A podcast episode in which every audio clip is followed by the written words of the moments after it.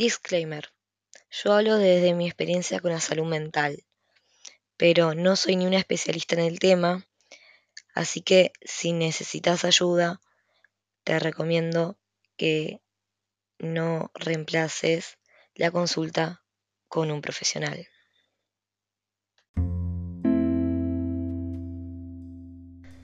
Bueno, es difícil empezar esto porque no estaba planeado. Simplemente surgió las ganas de, hablar y, capaz a esto lo veo más como hablar conmigo misma. Nada, no, no tengo un guion preparado, no, no tengo nada preparado, estoy totalmente improvisando. Y este prototipo de podcast inicia o, inicia un poco con, la intención de, hablar de cosas que siento que cotidianamente no, puedo hablar. También, ¿no? Como traerles data, información, contarles cosas que, a mí me interesan y, que creo que, que los demás les puede interesar también. Hoy quiero empezar con, con un tema bastante personal porque en realidad es eso lo que les dije antes, ¿no? Necesito expresarme y, y, decir algo. Hoy vamos a empezar con la histimia. Seguramente algunos nunca escucharon hablar de ella, pero la histimia es mayormente conocida como trastorno depresivo persistente. Esto quiere decir que se prolonga en el tiempo.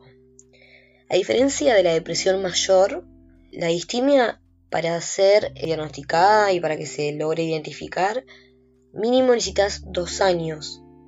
A comparación con la depresión mayor, que con dos semanas de los síntomas ya te pueden diagnosticar.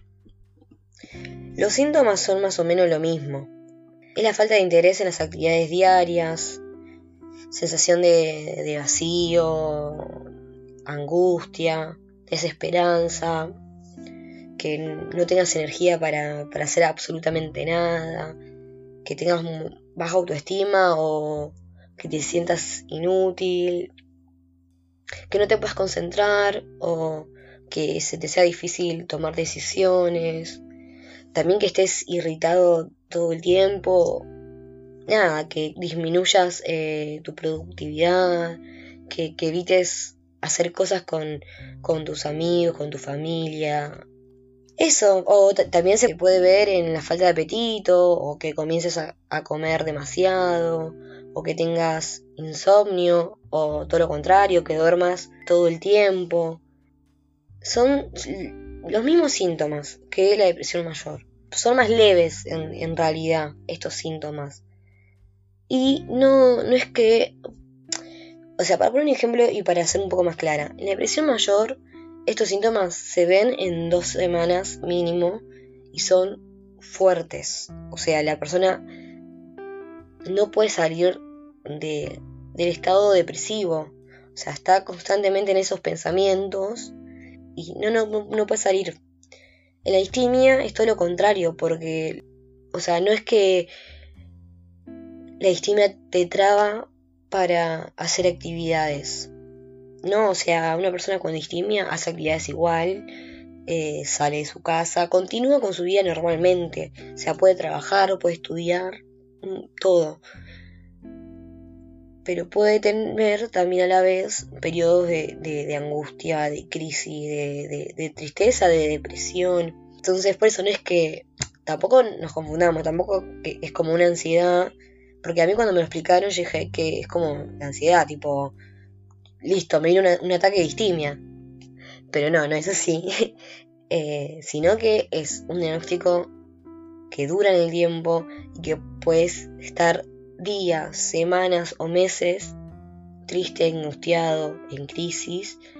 Y puedes estar días que estás re bien y súper estable. O, no sé, cosas que a mí me pasan muy, muy seguido, que estar semanas estable, estar bien, con ganas de hacer cosas, entusiasmada. Y después una semana que estoy totalmente angustiada, sin ganas de hacer nada, con ganas de dejar todo. O puede ser que, como me pasó la otra vez, tipo, Me junté con unos amigos y la pasé re bien, pero cuando estaba volviendo a mi casa de a poco me empezaban a angustiar y terminé llegando a mi casa llorando. Eh, ¿Y por qué? No, no hay un por qué. Como, como que se inicia o, o, no sé, sale de algún lado. Básicamente es eso. Entonces, ¿qué pasa? La distimia, al ser muy difícil de detectar, porque como les dije anteriormente, dura mucho tiempo. Y a no confundirse, porque también vi como datos por internet o comentarios y cosas así de gente que dice que es para toda la vida, que no, que no, se cura. Y eso es mentira, porque todos los trastornos psicológicos se pueden curar. No me gusta la palabra de curar. Eh, se pueden sanar, puedes, ser, eh, puedes estabilizar tu salud mental. Todos, eh, absolutamente todos. Algunos más difícil que otros, ¿no? Pero todos se, se, pueden tratar. Así que es mentira, si alguien tiene distimia no se preocupen porque no es para toda la vida. Si uno va a terapia y lo trata a tiempo, se va a poder solucionar más rápido y si llegaste tarde, va a tardar un poquito más, pero todo solucionado. Es todo se puede solucionar. Nada, le estaba diciendo que por más que estos sean los síntomas más leves, al ser más prolongado en el tiempo y a ser más difícil de diagnosticar, como les dije, es también, yo considero también que es un poco más peligrosa.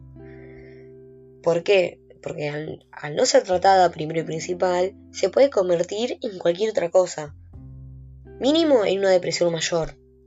Máximo en un trastorno de personalidad, por ejemplo. Porque aparte, con la distimia viene acompañada otro, con otro combo de cosas, ¿no? Con el trastorno de ansiedad, con la fobia social, con la agorafobia. Puede venir con, un montón de otras cosas y otros elementos, ¿no? Que, también se convierten en trabas para poder salir de esta misma de esta misma distimia, ¿no? De este trastorno depresivo eh, persistente. Nada, eso un poco. Yo les recomiendo que si tienen distimia, si consideran que tienen distimia, vayan a terapia porque es el único lugar donde a uno lo, lo, lo, va a organizar, lo va a impulsar a hacer cosas. Porque pasa esto, o sea, que para generar una rutina nueva necesitas 20, 21 días para que el cerebro se acostumbre a esta rutina. Y con la distimia pasa exactamente lo mismo. Vos, si estás triste, deprimido o angustiado durante 20, 21 días, eh, en un periodo eh, bastante largo y continuo, tu cerebro se acostumbra a esa sensación y por ende, para sentirse como en, su hábitat, va a buscar sentirse eh, así, sentirse angustiado, triste. Entonces, ¿qué pasa? O sea, empiezas a buscarte sentirte mal, cada situación que se te presente lo vas a sentir como una situación angustiante, estresante, te vas a empezar a sentir mal, pero no porque vos lo quieras o porque así lo busques, sino porque tu cerebro va a necesitar que esa rutina que empezó a tomar en un momento, en un periodo, se siga eh, sosteniendo. Y lo mismo pasa cuando tenés una rutina, no sé, de, de ejercicio o de actividades o lo que sea. Vos, mientras constantemente estés haciendo eso, tu cerebro se acostumbra a esa rutina. Por eso me parece importante el tipo de terapia que hagamos. Porque para estos casos todo tipo de terapia puede llegar a servir. El psicoanálisis, pero yo considero que la terapia cognitivo-conductual te puede dar una mano en este sentido. Especialmente con la terapia cognitivo-conductual. Porque esta terapia lo que... cómo trabaja es por manera de organización, ¿no? Que vos no pierdas eh, tus actividades diarias, que no pierdas la motivación por hacer las cosas que te gustan hacer. Entonces, organizar tu día, organizar tus actividades prioritarias, las actividades que sí o sí tienes que hacer, tus actividades que te gustan hacer. Como dividirlas, organizarlas y, y hacerlas. Así que sobre todo les recomiendo empezar terapia. Y si conocen a alguien con, con o, si apenas ves que una persona te empieza a cancelar planes o un día eh, se junta en tu casa a comer unas pizzas y una birra y está todo bien y el otro día no puede salir de su casa. Si constantemente se siente angustiado o, o está perdiendo interés en un montón de cosas, está bueno estar ahí para... Voy a ser un poco bruta, pero tienen que estar ahí hinchando los huevos para que esa persona haga las cosas. Por ejemplo, lo que me pasa a mí, ponele. Porque. Porque, por ejemplo, la distimia no, no incapacita para hacer cosas. Uno puede seguir con su vida cotidiana tranquilamente. El tema es que vas perdiendo ese interés, ¿no? Por las cosas. Porque decís, bueno, esto me está angustiando, mejor lo dejo de hacer. Entonces como que no, todo lo contrario, como que hay que ayudar, ¿no? Como hay que impulsar. Por ejemplo, a mí como a mí me pasa muy seguido, ¿no? Que me levanto de la cama y decís, hoy, hoy en mi agenda tengo que hacer esto y esto y esto y esto, pero no quiero salir de la cama, no quiero salir de la cama. Y yo en ese momento necesito a alguien que me diga, dale, levántate, vamos a hacer esto. Obviamente no siempre voy a poder tener a alguien al lado mío que me obligue a hacer cosas, pero siempre que se pueda hay, hay que hacerlo, porque posta tener motivación, motivación externa eh, sirve un montón. Por ejemplo, a mí con, el tema de organización me, me, costó un montón. Y me empecé a motivar empezando a ver videitos en YouTube sobre organización. Tipo, tipo lo maricondo. pero de agendas y cosas así. Y eso me, me motivaba porque decía, uy, qué lindas agendas, que, que, qué sé yo, que, qué ordenados, quiero ser así y me motivó y, ahora puedo seguir una agenda. Me cuesta levantarme y decir, tengo que hacer lo que dice la agenda. Pero la agenda la anoto, la todo. Tiene como su tiempo especial la agenda. Nada, eso como recomendación para los amigos, familias de personas que, sufren distimia. Y ya les dije a los que creen que sufren distimia que vayan a terapia. Se puede ir volviendo más jodida con el tiempo. Nada, eso, como tenía ganas de hablar de estas cosas porque no siempre son cosas que puedes hablar cara a cara con alguien. Porque a veces cuesta, porque a veces la otra persona se da, te da su punto de vista, que no está mal, pero a veces vos necesitas solamente que te escuchen y ya, porque sos la persona que lo vive, ¿no? Yo, por ejemplo, esto que estoy diciendo ahora, siendo totalmente sincera frente a una pantalla y a un micrófono, no lo puedo hacer con nadie, no, no, o sea, sí, estoy súper abierta, súper sociable y cuando estoy mal te digo, estoy mal. Pero poder, como, ¿cómo se dice? O sea, desenredar todo ese estoy mal es difícil. solamente lo puedo hacer sola. Así que nada, espero que, qué sé yo, que, les haya servido escuchar esto, tanto como me, me sirve a mí hacer este espacio es más que nada para mis amigos, mi familia, gente más cercana que, me conoce un poco más. Eh, mi idea no es hacer esto público. Pero nada, tenía ganas de, hacer esto, de, grabar.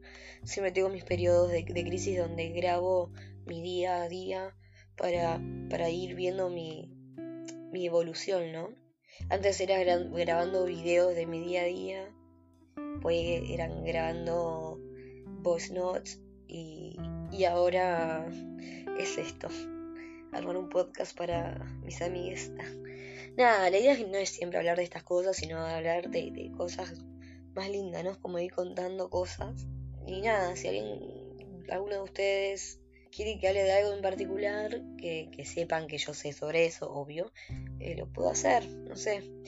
Eh, estaría bueno que, que interactúen conmigo nada, eso. Gracias por, por escucharme y eso. Muchas gracias. Nos vemos.